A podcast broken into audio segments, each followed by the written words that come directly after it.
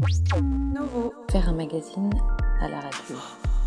Qu'est-ce que c'est? L'inutile essentiel. Nouveau. Novo. La culture n'a pas de prix. Ce matin, j'ai envie de vous parler de littérature. Plus précisément, j'ai envie de vous parler de littérature quand celle-ci fait bien son travail. En général, quand un livre est bon, il doit vous donner l'envie, aussitôt refermé, d'en ouvrir un autre. Un bon livre est toujours une invitation à faire durer le plaisir, mais pas forcément avec là ou le même partenaire. Si je prends mon petit cas particulier, et vous m'en excuserez par avance, être entré par effraction chez Philippe Jean il y a une vingtaine d'années a été une expérience fondatrice. Parce qu'au centre de l'arène, face au taureau et à la muleta rouge sang du matador de son roman Sotos, j'ai rencontré Hemingway. Vous savez ce bon vieux Ernest, qui figurez-vous passait par là, et m'a aussitôt gratifié de deux uppercuts et d'une canne pour pêche à la mouche, direction les grandes rivières poissonneuses du Michigan.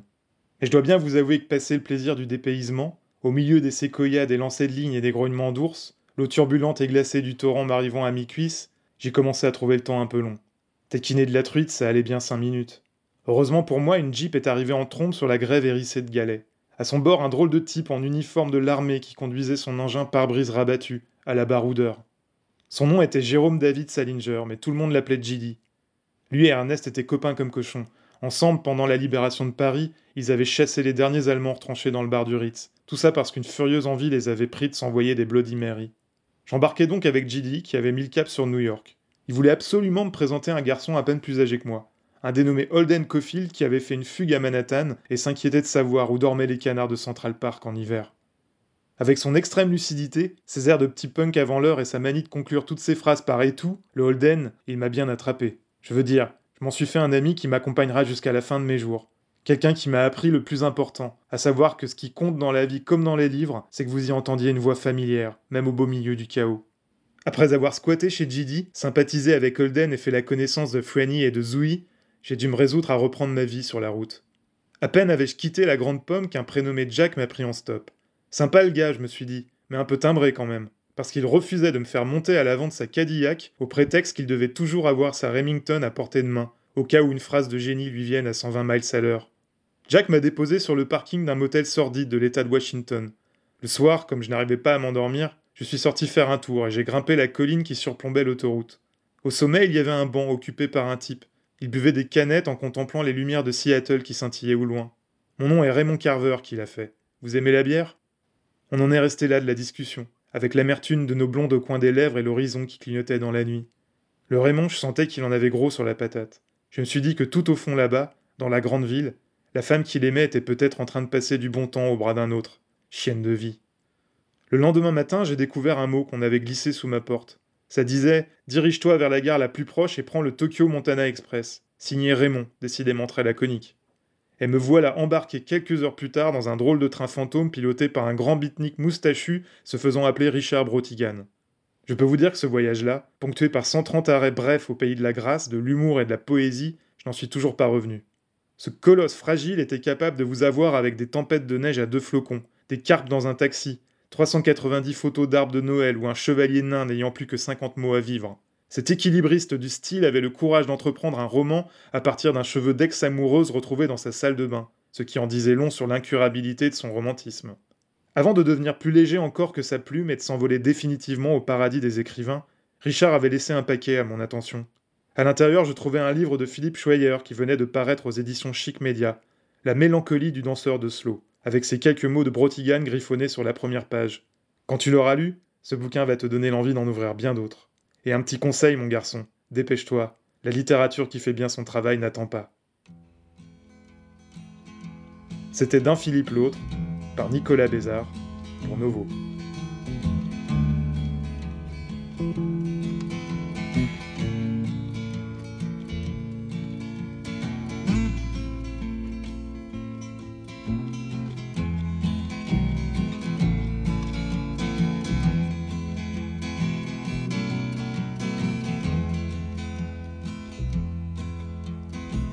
They sat together in the park as the evening sky grew dark. She looked at him and he felt a spark tingle to his bones. Twas then he felt alone and wished that he'd gone straight and watched out for a simple twist of fate.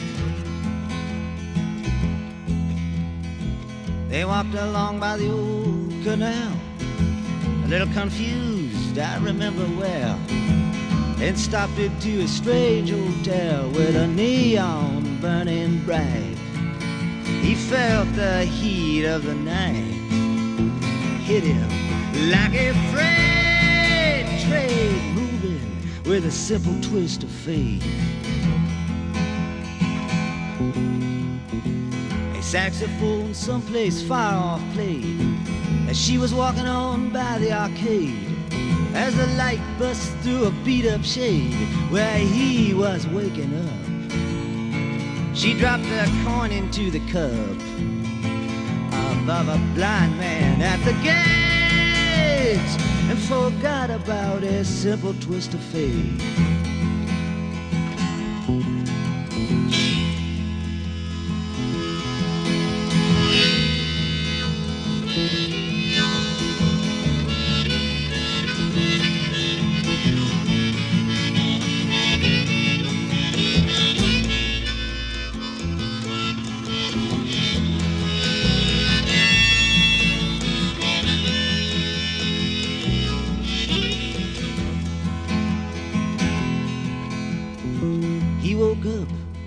Room was bare. He didn't see her anywhere. He told himself he didn't care. Pushed the window open wide. Felt that emptiness inside, to which he just could not relate. Brought on by a simple twist of fate. He hears the ticking of the clocks walks along with a parrot that talks. Hunts her down by the waterfront docks where the sailors all come in. Maybe she'll pick him out again. How long must he wait one more time for a simple twist of fate? People tell me it's a sin to know and feel too much within. I still believe she was my twin, but I lost the ring. She was born in spring, but I was born too late.